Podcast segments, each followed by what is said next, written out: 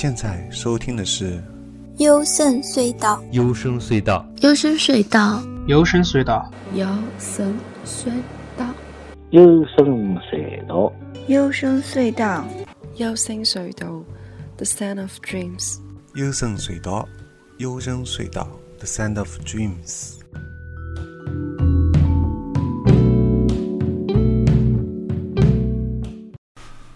大家好，你现在收听的是幽深隧道，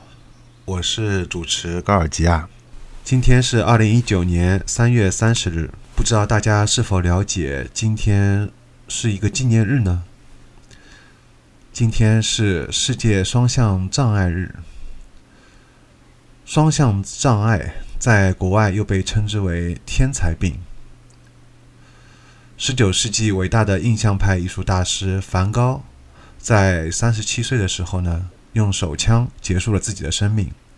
他死后被诊断可能患有双向障碍。为了纪念他，国际上将三月三十号，也就是梵高的生日，定为世界双向障碍日。所以我今天就要跟大家来谈一下双向障碍。因为双向情感障碍而自杀的天才们有很多。包括有杰克·伦敦、弗吉尼亚·伍尔夫、茨威格、海明威、三岛由纪夫、川瑞康成、海子等等，太多了。尤其包括还有就是一些音乐创作的歌手、乐队的主唱等等，有很多是类似这种情况。包括我个人很喜欢的一些乐队和歌手，就是因为这种情况。但是这个天才病。对于普通人来说，却是要了会要了你的命。为什么这么说呢？以上你听到的就是在三月份，当时我试图录制一档关于躁郁症的节目，但是后来没有录下去。现在隔了三个月之后，我准备把这个躁郁症的专题继续下去。所以我就把三月份的这个开头还是放在前面了。现在你听到的是六月二六月二十二号。我现在继续把这个话题说下去。这里就先解释一下，到底什么是双向情感障碍，也就是躁郁症。我参考这本书，叫书名叫做《双向情感障碍》，你和你家人需要知道的。作者是戴维 ·J· 米克罗维兹，陈佑堂翻译的，重庆大学出版社出版的。我也会在这个节目的后面推荐四本书，包括这本书在内。我觉得大家如果有相似问题，包括抑郁症的患者，也可以看一下这四本书。我觉得多少都会有有一些帮助吧。那么，让我们从界定。双向障碍的症候群开始。双向障碍的关键特征是极端的心境波动，从躁狂的高峰跌到重度抑郁的低谷。它之所以被称为心境障碍，是因为它深深地影响一个人的情绪体验和情感，也就是他向他人表达情绪的方式。这一点特别关键。它之所以被称为双向障碍，是因为患者的心境。在高峰与低谷这两极之间来回波动，所以也被称为摆动症，像钟摆一样在摆动，与心境只沿着单极低谷发生波动形成对比，所以它和抑郁症有非常明显的差别。具体来说，它表现为就是是这样的：在躁狂的高峰状，在躁狂的高峰状态，患者体验到如下心境的不同组合状态。包括有兴高采烈或者心快的心境，例如极度快乐或者欣喜若狂。此外，还有急躁的心境，比如说极度愤怒和敏感，还有睡眠的需要降低，对他们自己和他们的能力持有夸张的感觉，更加健谈、奔逸的思维，或者从一个想法跳跃到另一个想法，活动量和精力水平增加。思维、注意力和直觉上发生变化，冲动和鲁莽的行为，这些障碍间歇性的交替出现，而在间歇期内，患者变得抑郁、难过、阴郁或者极度沮丧，对他通常喜欢的东西不再感兴趣，体重减轻和食欲减少，感到疲劳、难以入睡，对他或他自己感到愧疚，或觉得自己罪孽深重，难以集中注意力或做出决定，往往想自杀等等。它发作持续时间长短不一，短者有几天，长者有几个月。呃，还有这里，在躁狂的早期阶段，患者会感到极其兴奋或者精力充沛，瞬间思绪万千，他们开始越来越不需要睡眠，并感到眩晕或者轻微的急躁，也就是轻躁狂。随后，他们加速进入完全的躁狂，其症状其症状表现为心快、注入无节制的花钱等冲动行为，以及在一段时间内出现紧张和癫狂的活动。在躁狂最晚期的阶段，患者会出现头脑混乱、幻想症，包括有荒谬的信念。此外，还有幻觉，幻觉包括听到声音或者看到事物，和严重的焦虑。并非每个患者都会经历这些阶段，而许多患者在进入最晚期阶段、最晚期的阶段前就需要接受治疗了。那么，他需要的这些药物包括有心境稳定剂，例如碳酸锂呀，呃，抗抑郁剂，比如说帕罗西汀，还有安定药，比如说在普乐、斯瑞康，还有抗焦虑药剂，比如说可乐平等等。其实关于书上有很多内容，我还想讲，但是我这里先不讲了。我本来节目也是想结合现在有一些，其实我身边也有认识一些人，他们也有给我发过消息，咨询过关于一些问题，所以我在节目里面，我觉得可以正好也回答一下吧。首先，第一步我想说的是关于。要不要看医生？价格会不会很高？这个问题，我建议是去专门的精神专科医院找，或者是 Know You Know Yourself 这个微信订阅号上面。我我后来发现，我身边关注我微信订阅号的和关注这个 Know Your self 的几乎是数量是一样的啊，就关注我的这个优声隧道电台节目的，可见我的听友大部分也很想。就听我节目的听友，呃，本身也很想了解这一方面的问题，呃，所以说，嗯，大家可以在上面预约，他有一个预约的一个心理医生，有我看到有很多地方都有，除了北上广，还有杭州啊、成都啊都有，可以预约到和你同城的心理医生。这个价格的确是比较高的，大约是四百块钱到六百块钱左右一次吧，呃，相当于吃一顿特别好的饭了。但是相比吃饭来说，当然是看病，我觉得更重要一点。而且就是说，相比你最好的朋友，呃，毕竟作为心理医生来说，他们可以提供给你更专业的帮助，而你的朋友可能没有办法给你提供那么多的很专业的这种帮助。所以我的建议是要去看心理医生。第二点，要不要吃药？有很多人也在问。而且他们有的人是去了医院也看了，但是医生也给配了，但是回家以后觉得还是药的副作用太大了，所以不吃了。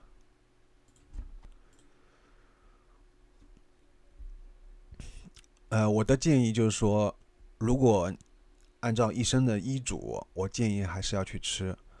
我特别是如果病情特别严重的话，我说的病情特别严重的具体的症状，就是说。你平时已经感觉到正常生活不下，无法正常生活下去了，啊，你对任何东西都已经失去兴趣了，就是整个人失去的是活力。呃，抑郁的对面是失去活力，而不是开心，这点特别想强调一下。有的人会觉得好像开心，呃，我就说明我的病好了，我没有抑郁了。其实不对，呃，开心就像我前面提到的这个躁狂症的反应一样。躁狂症当中，特别是轻躁狂的时候，也会出现一一些极度的、特别欢乐的这些表现，但那个其实是假象，那个并不代表你的病好了，也并不代表呃你以后不会再特别陷入很低落情绪啊。还有一点就是说，具体的表现为你睡觉的时候会有障碍，比如说无法正常，比如说一般来说大家都是十二点吧，十二点之前无法正常入睡，经常可能要需要。到两点、三点，甚至可能失眠，而且是连续的很多天的失眠。呃，这种情况下，我觉得都是要去医院看一下，然后要配药吃的。还有一种情况就是后面也会提到的，关于最严重的就是自杀。所以预防这种出现最坏的结果，一定要还是要吃药。药的确是有副作用，但是相比它的副作用来说的话，不吃药的这个。后果更加严重，嗯，呃，而且相比自杀来说呢，它能起到你的预防，能稳定的情绪啊，这点是最重要的，而且能让你平静下来，那是利远大于弊的。所以吃了药之后，大部分人一开始可能会有各种各样的副作用，但是随之而来的，你可能会能正常的睡觉了。啊，虽然像我，如果我还是会提到我自己吧。就像我的话，我吃了药之后，我平时还是会有阶段性的。呃，一开始的话，我是经常是半夜醒过来，醒过来以后，我一想到难过的事情，然后我就没有办法再正常睡着了，我需要花很长的时间才能睡着。嗯，所以就是会出现醒过来以后无法。马上睡着，并且会早醒啊。通常我都是在就是天亮之前吧，就第一声鸟叫之前，我发现前半个小时我会在这个固定的时间里面醒过来，然后我会一直听到隔很长时间，然后我会听到第一声鸟叫，然后叽叽喳喳鸟开始叫了，我才能重新入睡。当然，其实如果你早点入睡的话，平均每天能六个小时也够了啊，不用去在乎。一定要睡满八个小时，怎么样？总而言之，就是说药它可以第一个嗜睡，嗜睡的效果，呃，所以我觉得可以让你帮助你入眠，这实验是非常好。其次，它有一个镇静、镇惊，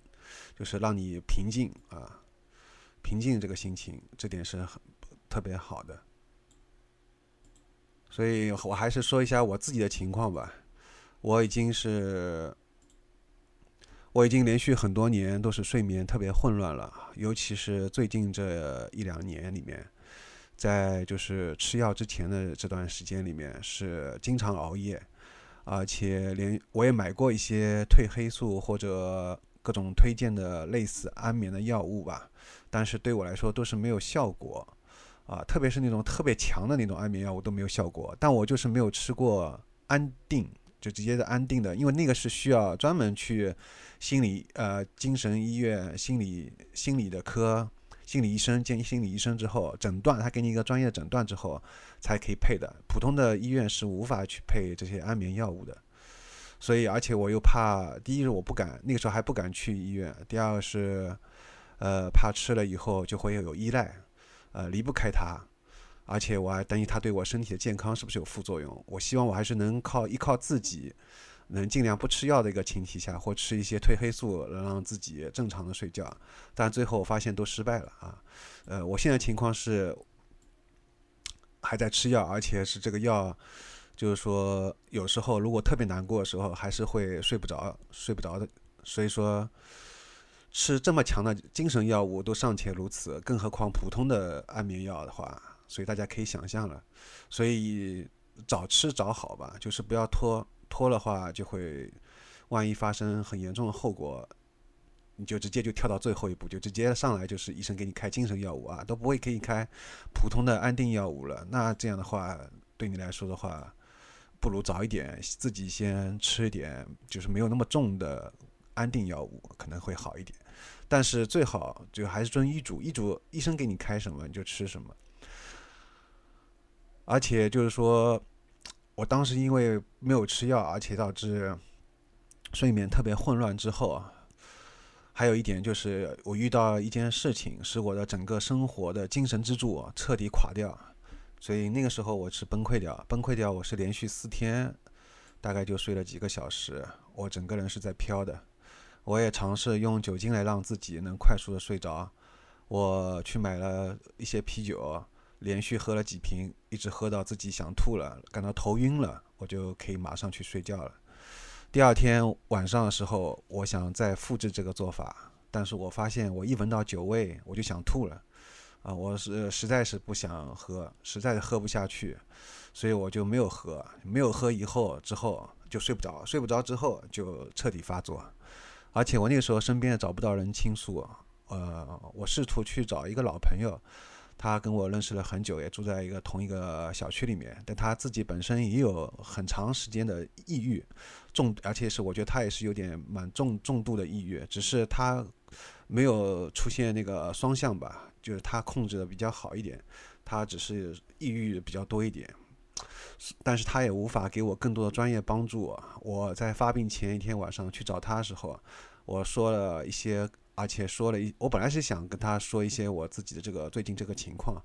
但是我后来净说了一些和我病情和情绪无关的事情，我没有办法直接告诉他具体的这个导致这件事情出现的原因，而且他也没有办法给我提供实质性的帮助，他自己平时上班也已经很累，到那个点，当时到晚上十一点钟时候，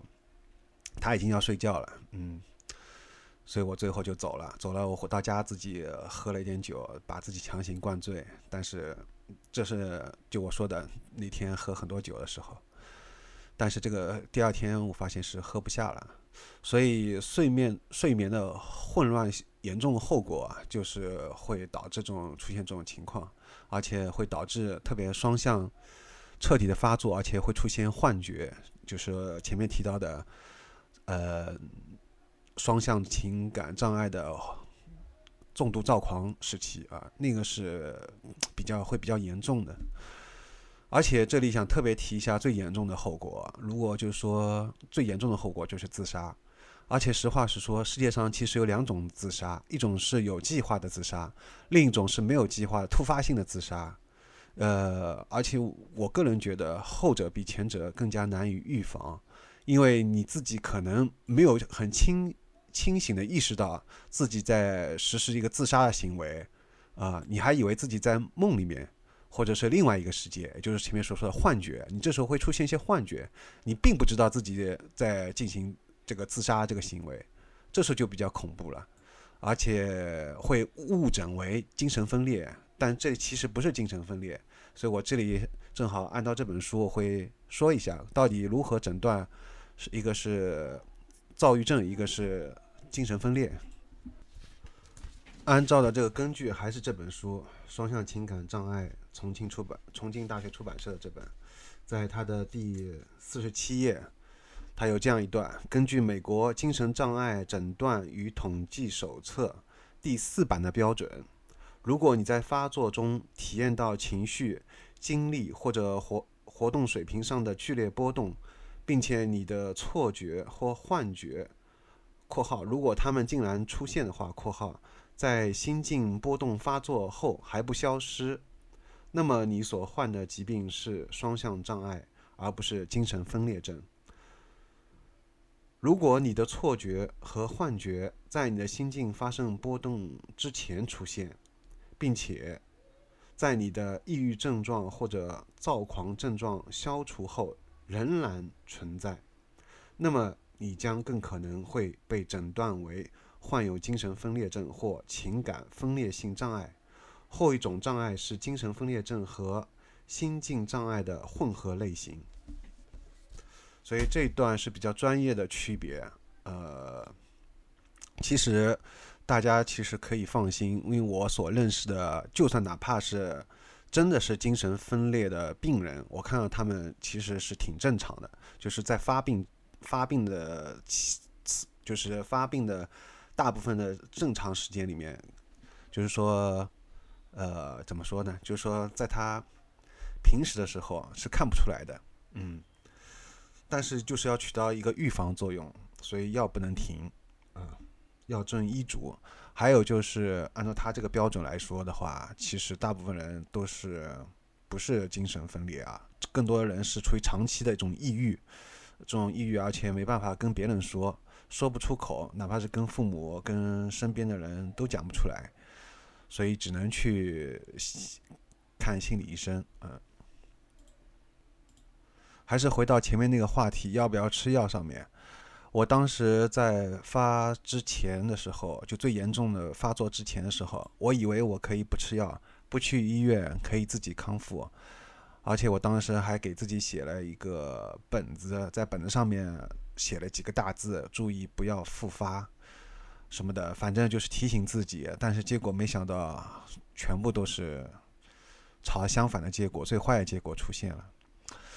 所以一定要早点去医院看看好，早点吃药。光靠你的意志是无法去扛得住，完全或者说依靠自己来治愈好。这个病是很难的。第三，想强调是要特别警惕过度自责和懊悔，导致就是出现前面说的病情再度复发。呃，通常有些人我不知道是不是会出现这个情况，当他出现过度自责和懊悔的时候，呃，他就会再度陷入到抑郁的这个状态，而再度陷入到抑郁状态的时候，这时候就比较。危险，因为这种同样过度自责和懊悔会导致出现呃，又走到另外一个极端，而另外一个极端就会直接导致再次出现双向一些很严重的后期的一些情况出现。所以啊，综合三点而言，就是希望大家还是要去看心理医生，然后遵照医嘱吃药，呃。看，然后防止出现最坏的结果之前，我说最坏结果就是自杀。呃，这里特别要参考这本书里面，他也提到，他给你一些方法，比如说他有个心境自测表格，他给你一张表格之后啊，这里就提到第四点，就是关于除了吃药和看心理医生以外的其他方法。其实这本书里面就讲到了，他就是给你自己每天都记录一张心境表格。这个心境表格意思就是说，你在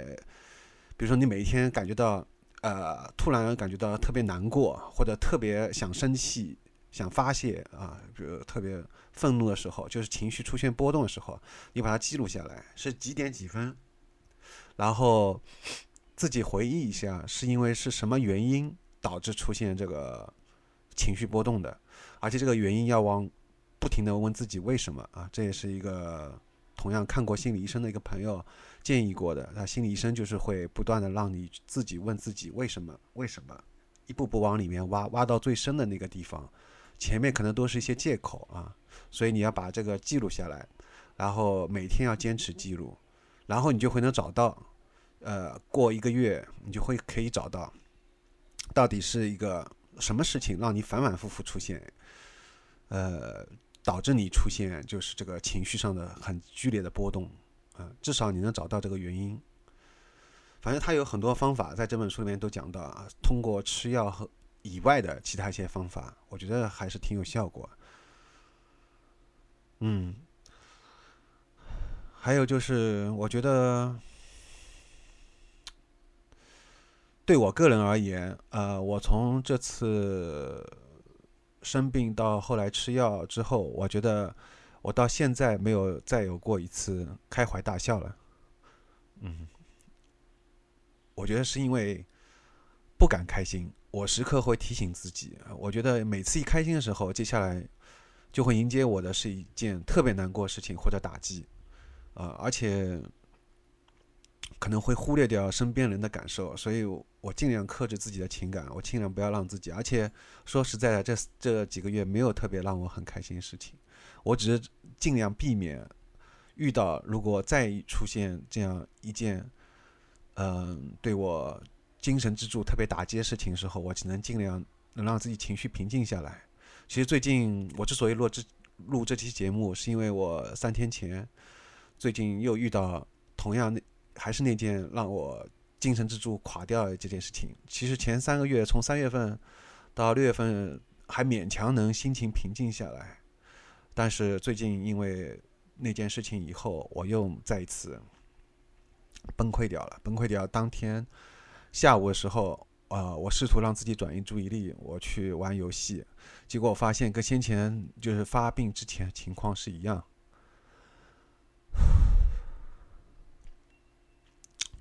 我就是对游戏，我发现也没有兴趣了，我会控制不住的，特别难过，根本没有办法再继续下去，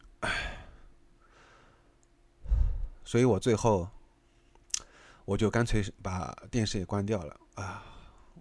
我就静下心来看书，而且一开始我书也看不下去的，嗯，但是看着看着，我觉得心情会平静很多。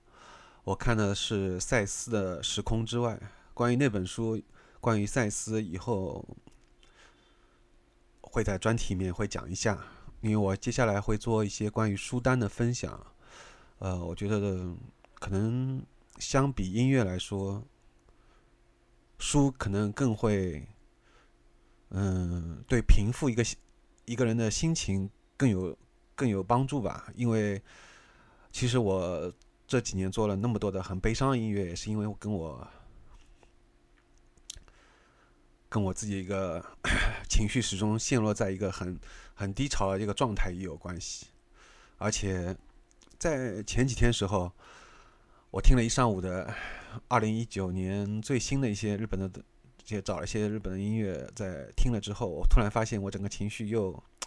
又特别难过，我被这个音乐给影响到了。可能这个他一些情绪的东西是相通的吧，我就勾又勾起了我，我就没有办法去控制，嗯，所以我觉得啊，那天下午后来我看了一下书，心情平静了，但是晚上我后来大概一直睡不着。我平时这呃最近这段时间，我都是试图让自己十点十点多，基本上十点半吧。最早的时候是八点半，后来九点半，现在是十点半。基本上十点半躺在床上睡觉，但是那天反正是很晚，一直睡不着，而且 醒过来早上醒过来再也没办法再睡着，嗯。这几天稍微稍微稳定一点了，所以我可以又可以来做这个节目了。